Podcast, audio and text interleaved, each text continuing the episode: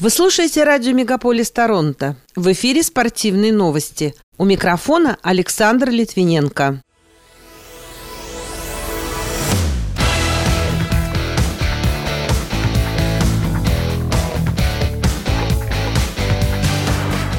Вратарь Андрей Василевский не позволил Торонто выйти в полуфинал Восточной конференции Национальной хоккейной лиги. Тренер Питтсбурга прокомментировал состояние капитана команды канадца Сидни Кросби. Денис Шаповалов проиграл норвежцу Касперу Руду в четвертьфинальном матче теннисного турнира серии «Мастерс» в Риме. Бывшие канадские гимнастки подали коллективный иск против своей ассоциации, а мельдоний стал обнаруживаться в молоке.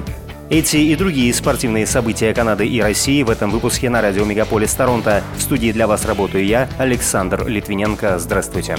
На стадионе Scotiabank Arena в Торонто накануне прошел седьмой матч серии четвертьфинала плей-офф Восточной конференции Национальной хоккейной лиги, в котором Торонто Мэпл Ливс принимал Тампу Бэй Лайтнинг. Встреча завершилась победой гостей со счетом 2-1. В составе Тампы дубль оформил Ник Пул, а единственную шайбу Торонто забросил Морган Рейли. Голкипер Лайтнинг, россиянин Андрей Василевский, отразил 30 бросков из 31. Таким образом, канадский клуб упустил шанс выиграть серию плей-офф впервые за 18 лет с 2004 года года. Главный тренер Питтсбург Пингвинс Майк Салливан прокомментировал состояние капитана команды канадского хоккеиста Сидни Кросби, который пропустил шестой матч серии финала плей-офф Национальной хоккейной лиги с Нью-Йорк Рейнджерс из-за травмы. По словам Салливана, ранее форвард принял участие в тренировке по желанию в хорошем настроении. Кросби делает все возможное, чтобы вернуться и быть готовым как можно быстрее. Это, безусловно, подбадривает команду. Об этом пишет интернет-издание чемпионат.ком.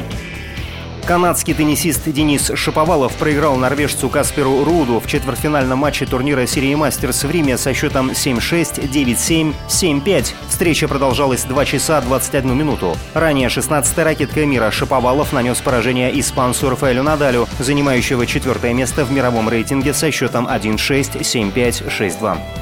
Российская теннисистка Дарья Касаткина там же, в итальянском Риме, не сумела пробиться в финал. В полуфинале она уступила Онс Жабер из Туниса со счетом 4-6, 6-1, 5-7. Продолжительность матча составила 1 час 56 минут. Седьмая ракетка мира Жабер пять раз подала на вылет, допустила две двойные ошибки и реализовала шесть брейкпоинтов из 15. Касаткина, занимающая 23 место в мировом рейтинге, ни разу не подала на вылет, допустила шесть двойных ошибок и использовала шесть брейкпоинтов из 9. Добавлю, что призовой фонд турнира превышает 2,5 миллиона евро. Директор Ролан Гарос Амели Марисмо заявила, что к теннисистам могут быть применены санкции за высказывание в поддержку Владимира Путина во время открытого чемпионата Франции. Ранее, в апреле, всеанглийский клуб лаун тенниса и крокета отказал российским и белорусским атлетам в участии в Уимблдоне из-за ситуации на Украине. Как напоминает агентство Регнум, Ролан Гарос второй в сезоне турнир Большого шлема пройдет на грунтовых кортах Парижа с 22 мая по 5 июня.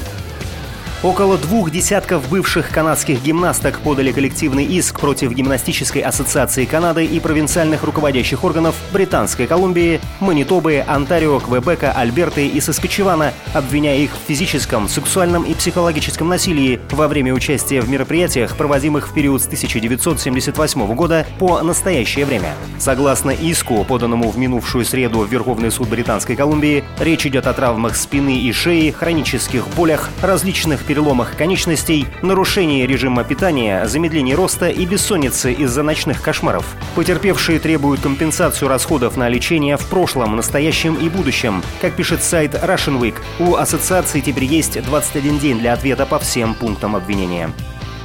Бывший пилот Формулы-1 Сергей Сироткин назначен на должность исполнительного директора Российской автомобильной федерации. Занимавший этот пост ранее Сергей Иванов стал исполняющим обязанности советника президента организации. Также сообщается, что Светлану Шахову на должности ответственного секретаря федерации заменил Кирилл Случевский. Как напоминает агентство РИА Новости, Сироткин выступал в Формуле-1 за Уильямс в сезоне 2018. Также он работал с командами Рено и Макларен. Доцент кафедры спортивной медицины, кандидат биологических наук Александр Мирошников рассказал о риске сдать положительный допинг-тест на мельдоний из-за употребления молока. По его мнению, это может произойти, потому что коров начали накачивать седативными препаратами, а они в организме животных могут превратиться в мельдоний. На сегодняшний день есть ряд исследований, подтверждающих, что один выпитый литр молока в день может дать положительный результат на наличие запрещенного препарата в организме атлета.